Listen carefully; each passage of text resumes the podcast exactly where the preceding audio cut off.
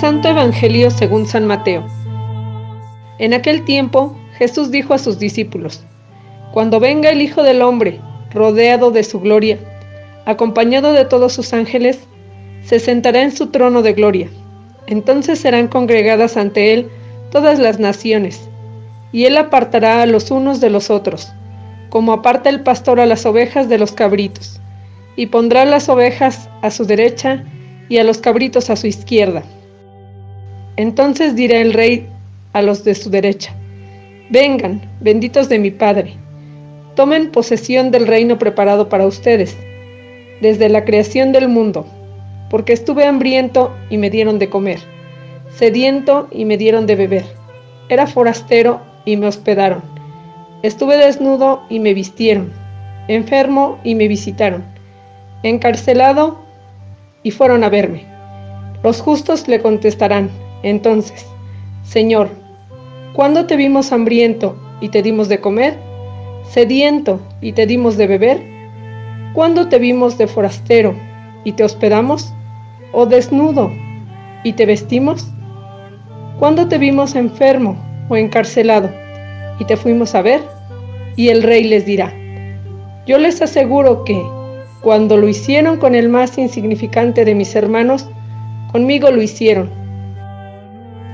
Entonces dirá también a los de la izquierda, apártense de mí, malditos, vayan al fuego eterno preparado para el diablo y sus ángeles, porque estuve hambriento y no me dieron de comer, sediento y no me dieron de beber, era forastero y no me hospedaron, estuve desnudo y no me vistieron, enfermo y encarcelado y no me visitaron.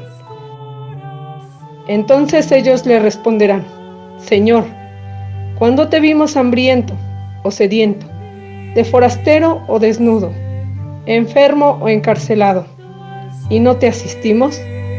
Y él les replicará, yo les aseguro que cuando no lo hicieron con uno de aquellos más insignificantes, tampoco lo hicieron conmigo. Entonces irán estos al castigo eterno y los justos a la vida eterna. Palabra del Señor.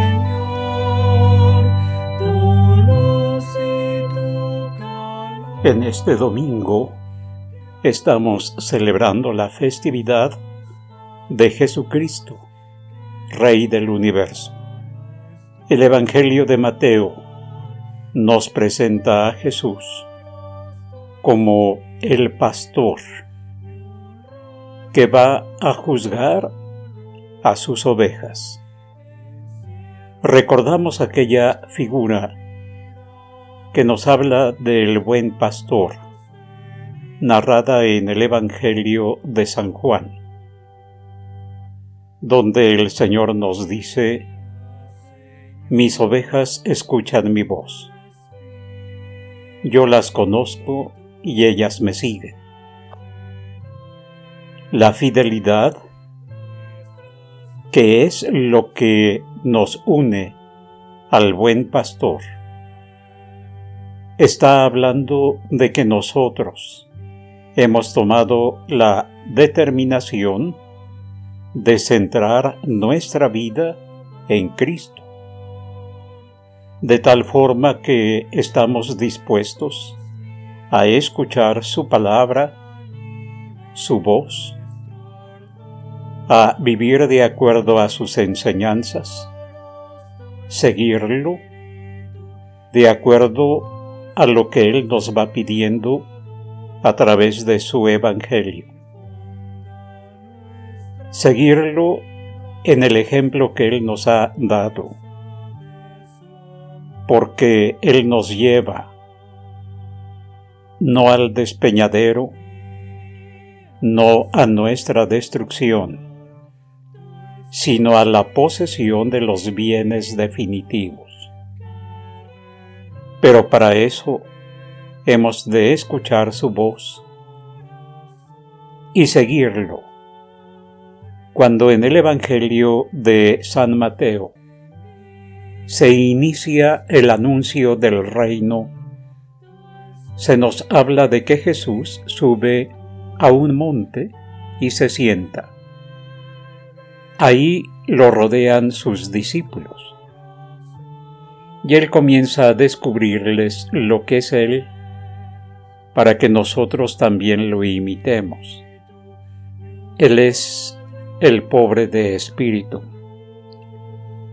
Él es aquel que, siendo rico, se hizo pobre por nosotros, para enriquecernos con su pobreza. Él es el limpio de corazón. Él es el misericordioso. Él es el que trabaja por la paz. Y Él espera que nosotros también seamos como Él. Porque no solamente nos descubre su corazón para que lo conozcamos, sino para que también nosotros amoldemos nuestra vida a lo que Él nos ha manifestado acerca de los auténticos valores que deben regir nuestra vida y que no nos quedemos con la mirada puesta solamente en lo pasajero, en una vida egoísta, buscando nuestros propios bienes, nuestros propios intereses, sino que busquemos el bien de los demás, que estemos dispuestos a darlo todo por el bien de nuestros hermanos, cuando los vemos necesitados, y que no pasemos de largo ante ellos, que seamos limpios de corazón, que no seamos personas de doble discurso, que seamos misericordiosos, que trabajemos por la paz. Hay tantas cosas que nos deben llevar a manifestar con la vida que vamos tras las huellas del buen pastor. El buen pastor da la vida por sus ovejas. Nosotros no solamente seguimos a Cristo como ovejas, sino que la Iglesia, a través del tiempo, se convierte en un signo creíble que continúa manifestando la presencia del buen pastor que hoy sigue buscando a sus ovejas, dando su vida por ellas, yendo al frente en su entrega, en su generosidad, en su bondad, en su misericordia. El Señor nos ha llamado a nosotros y nos ha hecho partícipes de su Espíritu Santo, para que alcancemos la estatura del Hijo de Dios. Porque el plan del el Padre Dios es que nosotros lleguemos a ser conforme a la imagen de su propio Hijo. Al final de nuestra propia vida, al final de nuestra historia, el buen pastor nos juzgará de acuerdo al criterio que es Él. Conforme a aquel mandato que Él nos dio, les doy un mandamiento nuevo, que se amen los unos a los otros, como yo los he amado a ustedes. El criterio para el amor al prójimo no somos nosotros, como en el Antiguo Testamento donde se decía, amarás a tu prójimo como a ti mismo. Para los que seguimos a Cristo, siendo discípulos de Él, que es nuestro buen pastor, lo válido es el mismo Cristo. Él es el punto de referencia. Ámense como yo los he amado a ustedes. Y Él no solamente nos amó de un modo lleno de palabras bonitas, de discursos bien elaborados, llenos de sabiduría. Él no nos tuvo un amor romántico, Él es aquel que se acercó a nosotros en nuestro pecado, en nuestras deficiencias, en todo aquello que nos aquejaba, como nuestras pobrezas, nuestras limitaciones, las injusticias de que hemos sido a veces víctimas. Él trató de remediar todos estos males. Nadie tiene amor más grande que aquel que da la vida por los que ama. Yo los amo a ustedes. Permanezcan en mi amor. Ese es el criterio en el que seremos juzgados al final de nuestra vida y al final del tiempo.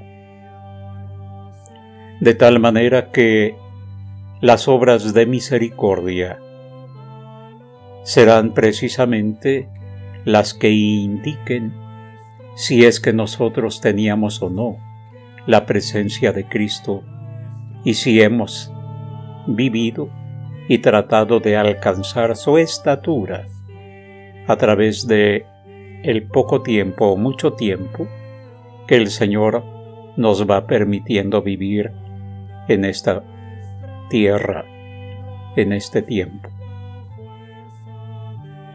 Así nosotros debemos ser cuidadosos ante Cristo buen pastor porque nos quiere también a nosotros como Él, defendiendo a los demás de todo aquello que los amenaza en su persona,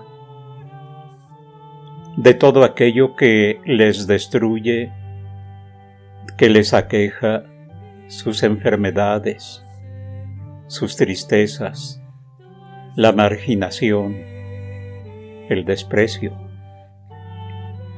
Que en verdad nosotros entendamos que somos imagen del buen pastor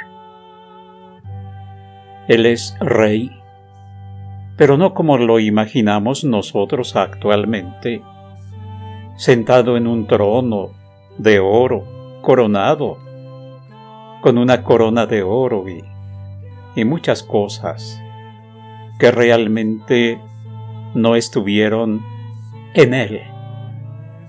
Despojado, pobre, abandonado, golpeado, torturado, despreciado.